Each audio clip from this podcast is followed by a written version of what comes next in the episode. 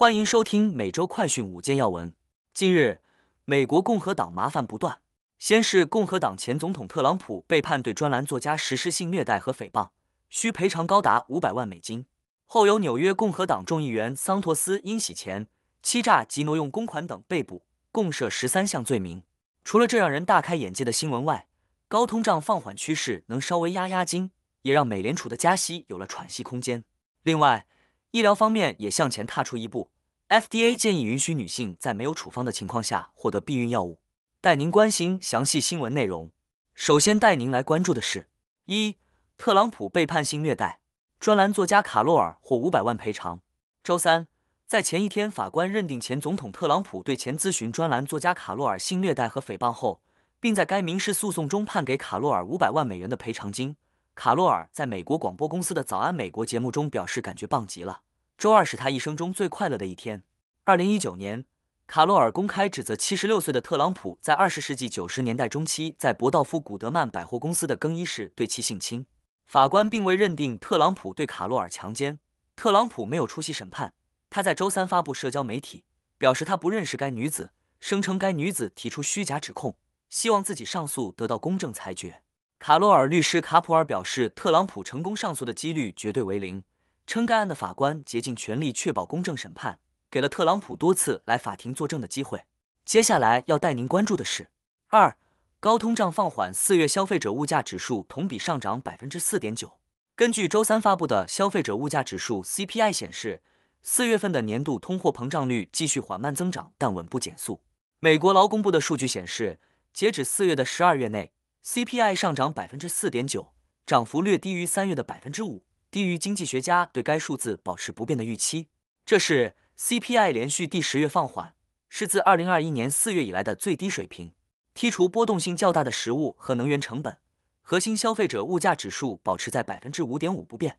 数据显示，主要类别中环比涨幅最大的是二手车和卡车，较三月上涨百分之四点四，但同比下降百分之六点六。汽油较三月上涨百分之三，但同比下降百分之十二点二。尽管欧派克家宣布石油减产，但由于旅游活动增加，天然气价格在四月上涨。住房成本上涨百分之零点四，是自二零二二年一月以来的最小月度涨幅。食品杂货价格下降百分之零点二，使年度通货膨胀率达到百分之七点一，是食品价格连续第二个月回落。肉类、水果和蔬菜以及乳制品等主要食品的价格继续按月下降。现在带您来关注的是：三，共和党众议员桑托斯被捕，司法局公布十三项联邦指控。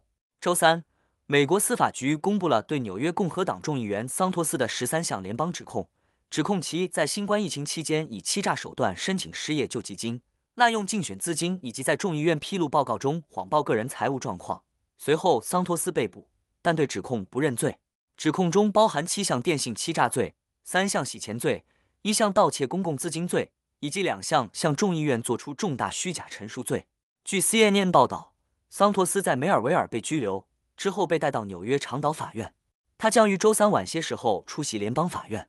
桑托斯自去年十一月当选众议员后，财务状况一直受到越来越多的审查。二零二二年材料显示他拥有数百万资产，但此前披露的材料显示他二零二零年收入才不到六万美元。一些民主党高层和共和党人今年早些时候要求他辞职。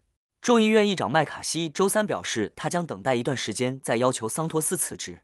接下来带您关注的是：四，推特将推出语音视频通话与加密私讯。社群媒体公司推特执行长马斯克八日宣布，推特将删除长期未使用的僵尸账号。紧接着，隔天九日又透露，推特即将推出语音通话、视讯及加密私讯等新功能。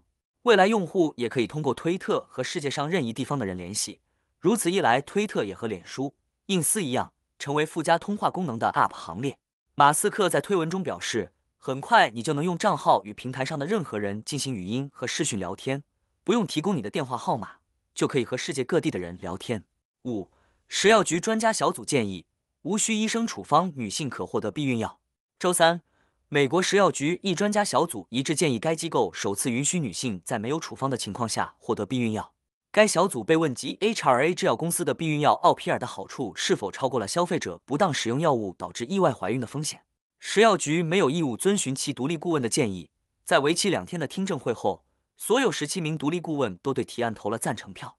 但 HRA 制药公司希望食药局就今年夏天在其非处方避孕药奥皮尔的销售申请做出最终决定。奥皮尔的通用名称为诺孕酮。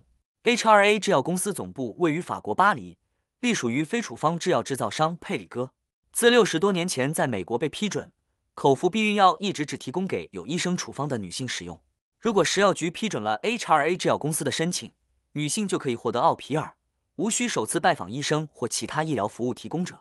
以上是今天的每周快讯五件要闻，更多完整新闻内容，请关注凤凰美洲台微信、印思、脸书、小红书、TikTok、油管、推特等各社群平台。